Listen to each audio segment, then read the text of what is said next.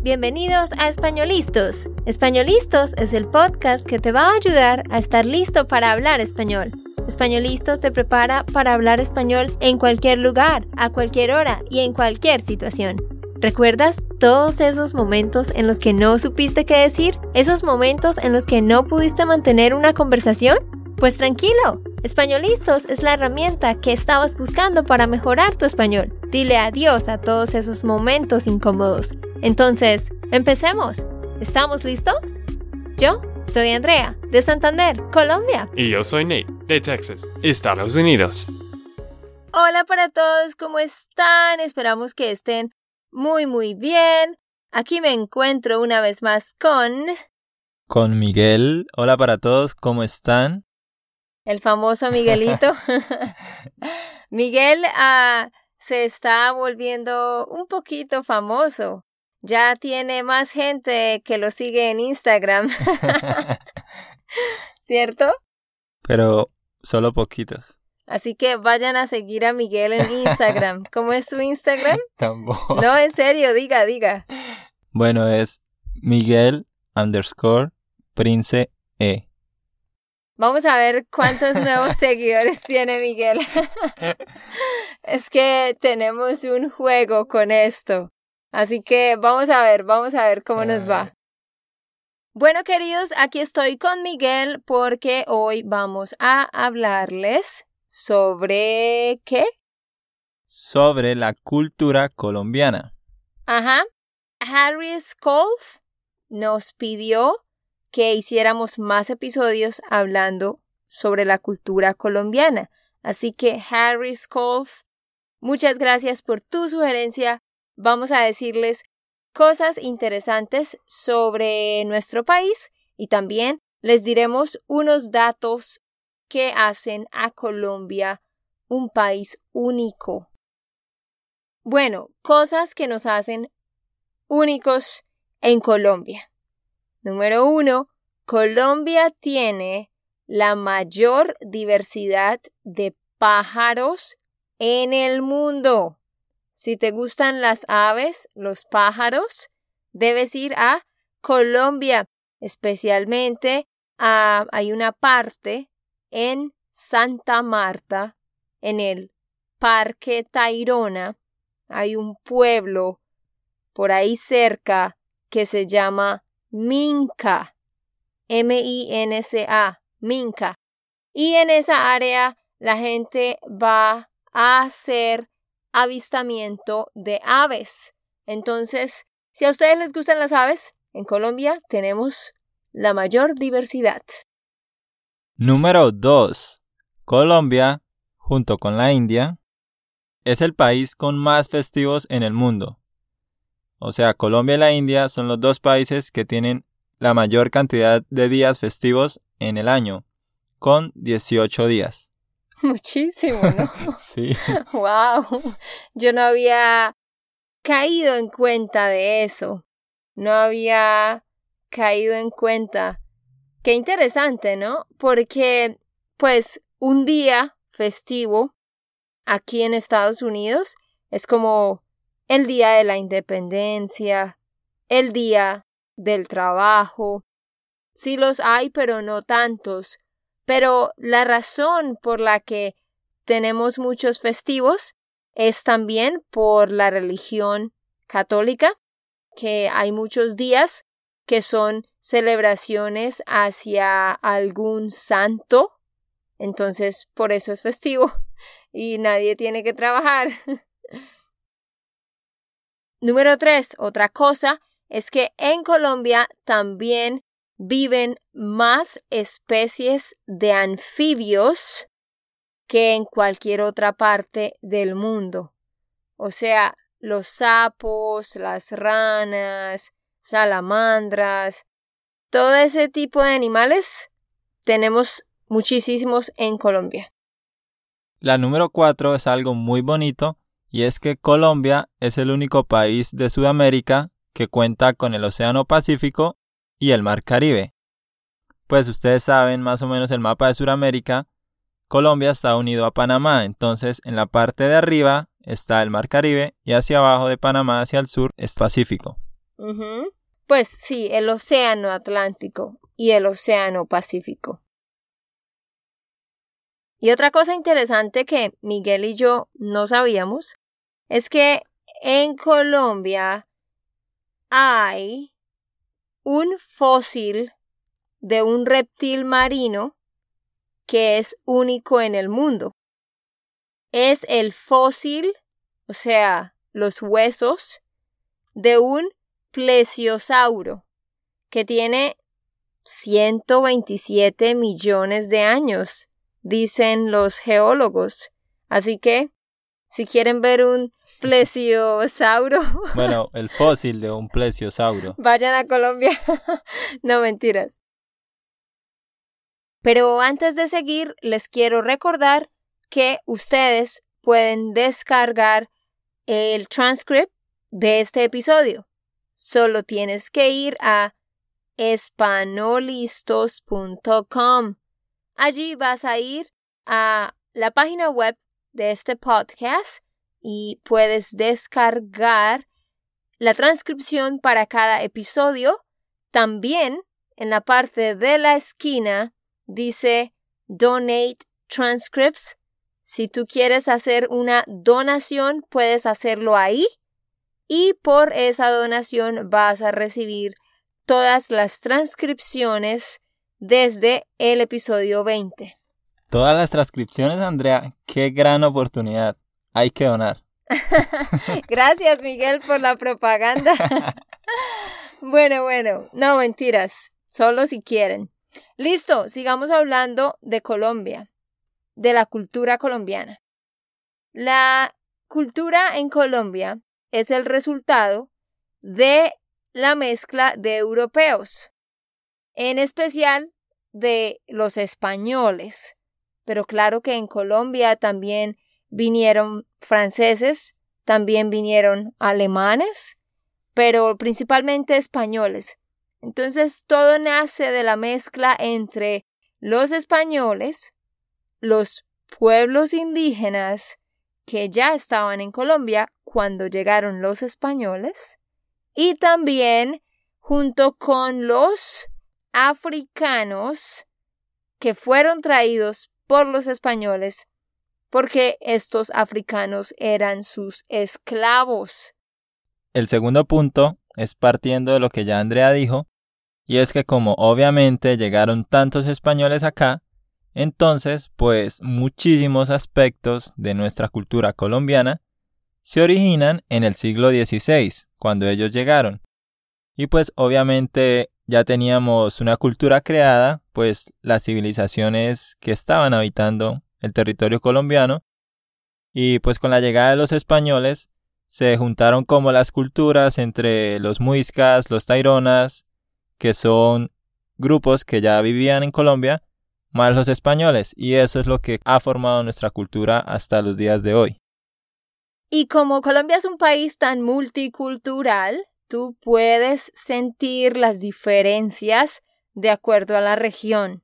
O sea, de verdad que Colombia tiene mucha riqueza cultural, muchos eh, dialectos diferentes, la forma como hablan las personas, lo rápido que hablan, la entonación, muchísimas cosas. Y así que cada región tiene como su propio gentilicio que llamamos nosotros. Gentilicio es como Colombia es el país y el gentilicio es colombianos. Bucaramanga es nuestra ciudad y el gentilicio es bumangueses. Así que en Colombia hay regiones y cada una tiene su gentilicio. Los que están en la costa se les llama costeños. Los que viven en Medellín y todo el eje cafetero, toda esta parte, se les dice paisas. Los que están en el Chocó, por lado de la costa pacífica, se les llama chocuanos. A los que viven en Bogotá y en toda esta zona, de, de cerca a Bogotá se les dice rolos, rolos. Los de Santander, nosotros, santandereanos. Los que están en Pasto, en la frontera con Ecuador, se les dice pastuzos. Pero entonces cada uno de estos nombres determina la cultura de esa persona. Si yo digo que alguien es paisa, ya inmediatamente sé cómo habla, qué come, dónde vive, qué tipo de música le gusta. Asimismo, al decir costeño, rolo, ya es una forma de dividirnos en grupos. Obviamente no todos los paisas escuchan la misma música o comen lo mismo, pero es como una idea general, ¿no? Que nos hacemos. Bueno, ahora el cuarto aspecto es que, y es algo súper interesante, es que en Colombia se pueden encontrar más de 60 lenguas aborígenes. Los aborígenes se refiere a las personas indígenas. Porque en Colombia pues tenemos muchos grupos indígenas, como dijo Andrea. Entonces tenemos, digamos, personas en la, en la Amazonía, al sur del país, o lenguas arawak en el norte. Y otra cosa súper interesante, que pues no sé si ustedes lo saben, Colombia también tiene unas islas que se llaman San Andrés y Providencia. Están al norte del país que a propósito son unas islas muy bonitas para ir a visitar, pero en esas islas, que son parte de Colombia, el inglés también es considerado una lengua oficial. Así que tenemos personas en Colombia que hablan inglés. no, sí, en esta isla hablan inglés y esto es parte de Colombia. San Andrés Islas se llama. Hablemos de la artesanía en Colombia. Lo, lo más principal que se produce en Colombia, que es único de allá, son las mochilas hechas por los grupos, de hecho, los grupos indígenas. Ellos tejen estas mochilas a mano.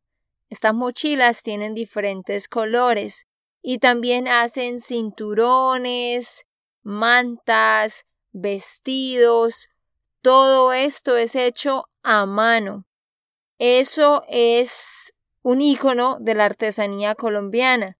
También se hacen los sombreros, que es el sombrero volteado, que es un sombrero, un icono de Colombia, que si ustedes han escuchado vallenato, o han ido a Colombia o han visto algo de Colombia, yo creo que ustedes han visto un sombrero grande.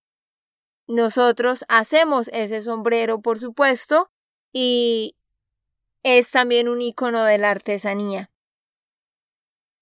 La gente también hace muchas cosas con, con cosas del mar, ¿no? Como las conchas y todo ese tipo de cosas. También hacen muchas artesanías con eso. También hacen lo que son las vasijas de barro, que es, todo esto es hecho a mano, pero lo principal son las mochilas hechas por los indígenas. Para hablar un poco pues de la arquitectura colombiana, obviamente pues es como de suponerse que antes de la llegada de los españoles pues estaba la arquitectura indígena, ¿no? lo que ellos hacían con lo que sabían. Pero cuando los españoles llegan a Colombia, entre los siglos XVI y XVII, pues entonces ellos también traen su arquitectura, ellos traen muchas costumbres y muchas cosas que empiezan a imponer pues en nuestro territorio. Así que eh, como que se va dividiendo a través de los años la forma en que se están construyendo las cosas. Obviamente pues cuando vienen los españoles es como más colonial. Luego, al pasar de los años, pues van siendo un poco más moderna. Luego hay una etapa de transición. Ahora en el presente, la arquitectura actual. Pero entonces, algo muy bonito de Colombia, pues los pueblos conservan esas arquitecturas de antes, porque las ciudades ahora se están modernizando, pero tenemos muchos pueblitos que conservan sus casas igual a como eran antes. Incluso, digamos en Medellín, hay un pueblito o hay, hay, como una representación de un pueblito como era antes. Se llama el pueblito paisa. También en Boyacá hay cosas como esa, entonces es algo muy bonito de ver y de visitar.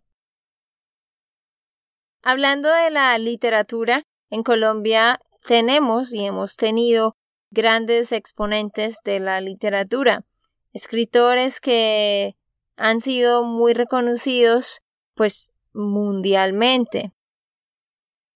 Dentro de ellos tenemos a Gabriel García Márquez, que lo hemos mencionado muchísimo, con su obra conocida a nivel mundial, Cien años de soledad. Tenemos a Eduardo Caballero Calderón, con su obra muy conocida, El buen salvaje. También tenemos a Manuel Mejía Vallejo, con su libro El día señalado. También tenemos a Álvaro Mutis, con un libro muy conocido que se llama la nieve del almirante. Y bueno, de hecho, como ya lo dijimos antes, nosotros tuvimos a un colombiano que ganó el premio eh, Nobel de Literatura, que fue Gabriel García Márquez en 1982. Respecto a la música, pues me imagino que ustedes ya han escuchado artistas colombianos Incluso acá les hemos mostrado. ¿Y qué pasa? Que la música tradicional colombiana se deriva de una mezcla de ritmos indígenas con un poco de influencia africana, española y también pues de las formas musicales modernas de América y del Caribe. Entonces, pues algunos de los ritmos más populares de Colombia son la cumbia, el vallenato, el bambuco y el pasillo de la zona andina. Además también de el joropo en los llanos orientales, el currulao en el Pacífico y algo que también fue reconocido en Colombia fueron los ritmos de la salsa con un artista muy famoso que pues ya murió llamado Joe Arroyo. De hecho, ustedes pueden buscar el podcast 135. Ahí les contamos sobre los ritmos, los tipos de música típicos de Colombia y tú vas a escuchar varias partes de diferentes canciones, así que lo puedes ir a buscar. Ahora hablemos de la gastronomía, que es el último aspecto del que vamos a hablar. Eh, la comida, que es lo más rico, lo que más nos gusta. ¿Qué tiene para decir al respecto, Miguel? que extraño muchísimo la comida de Colombia. Es muy deliciosa, en serio.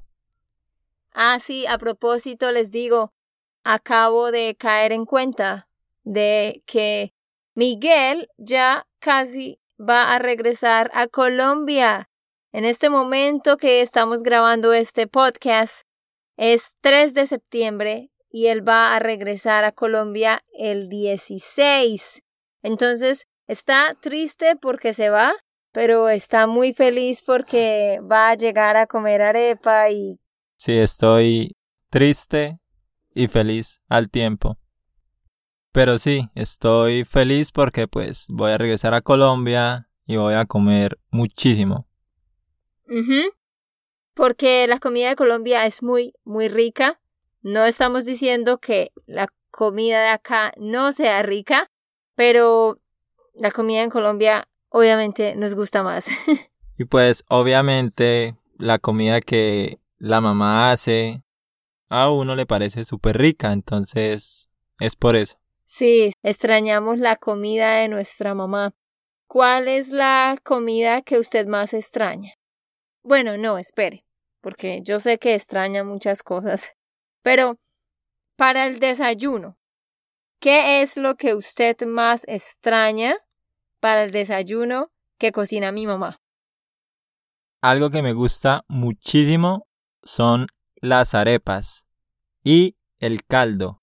En Bucaramanga, de donde nosotros somos, hacemos caldo para desayuno o comida, pero con arepa es deliciosísimo. Yo creo que muchos no saben qué es el caldo. El caldo es una sopa, pues que tiene agua y papa, cilantro, cebolla y hay diferentes tipos de caldo.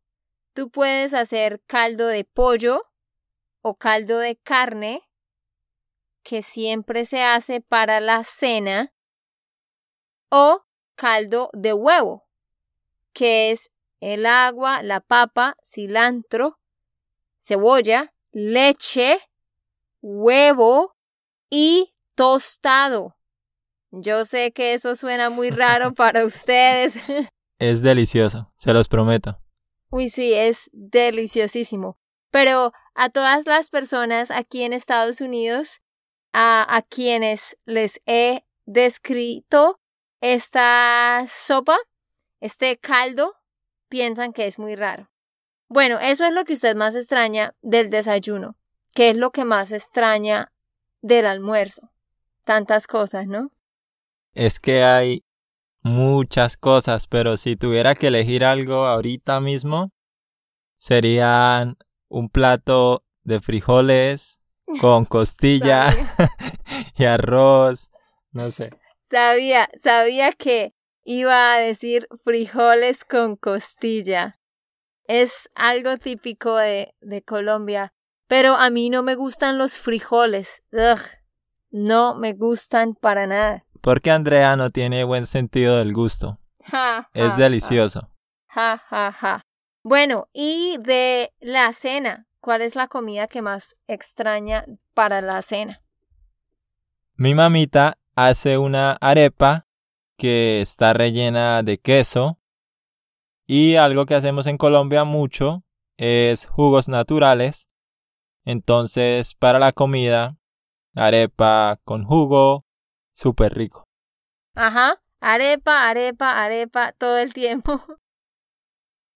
Pero sí, les decimos eso ¿por qué? Porque en Colombia hay muchas comidas que son propias de allá.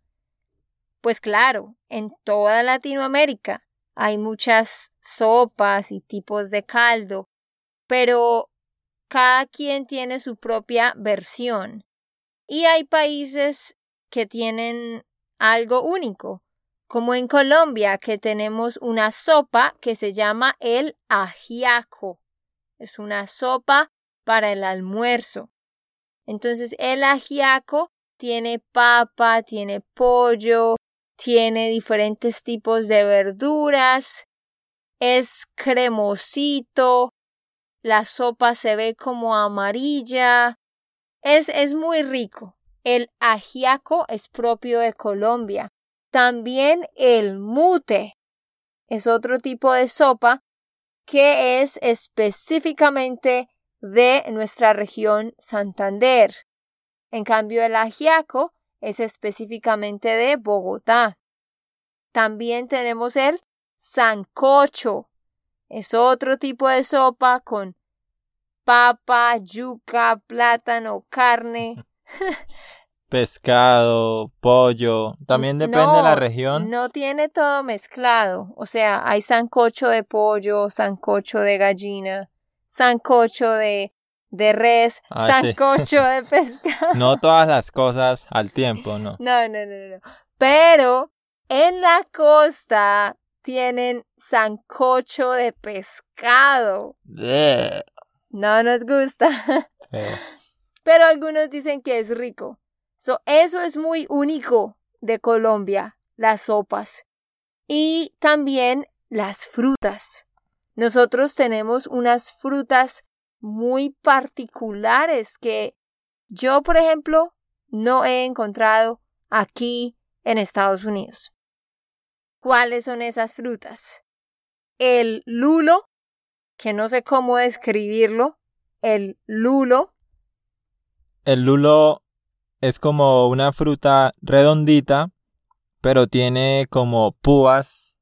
No, pero es que es difícil. Oh, es similar al kiwi. El lulo es similar al kiwi, pero es amarillo. Y sabe, es como un cítrico. Es, Es cítrico. Tenemos el mamoncillo. es que cómo describimos eso, eso. es muy raro. Difícil. Ah, la guama. La Mm, guama. Sí, es muy rica, pero Miren en el transcript los nombres y busquen en Google para que miren la imagen. La granadilla. Ah, la granadilla es muy rica. pero eso es passion fruit.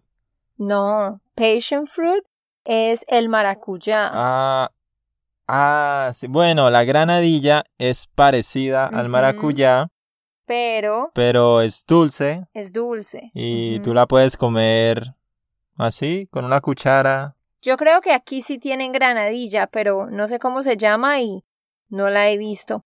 La granadilla se parece al maracuyá. También tenemos el chontaduro. Busquen en Google el chontaduro. Esto es de, de la región por allá del sector del valle, en Cali.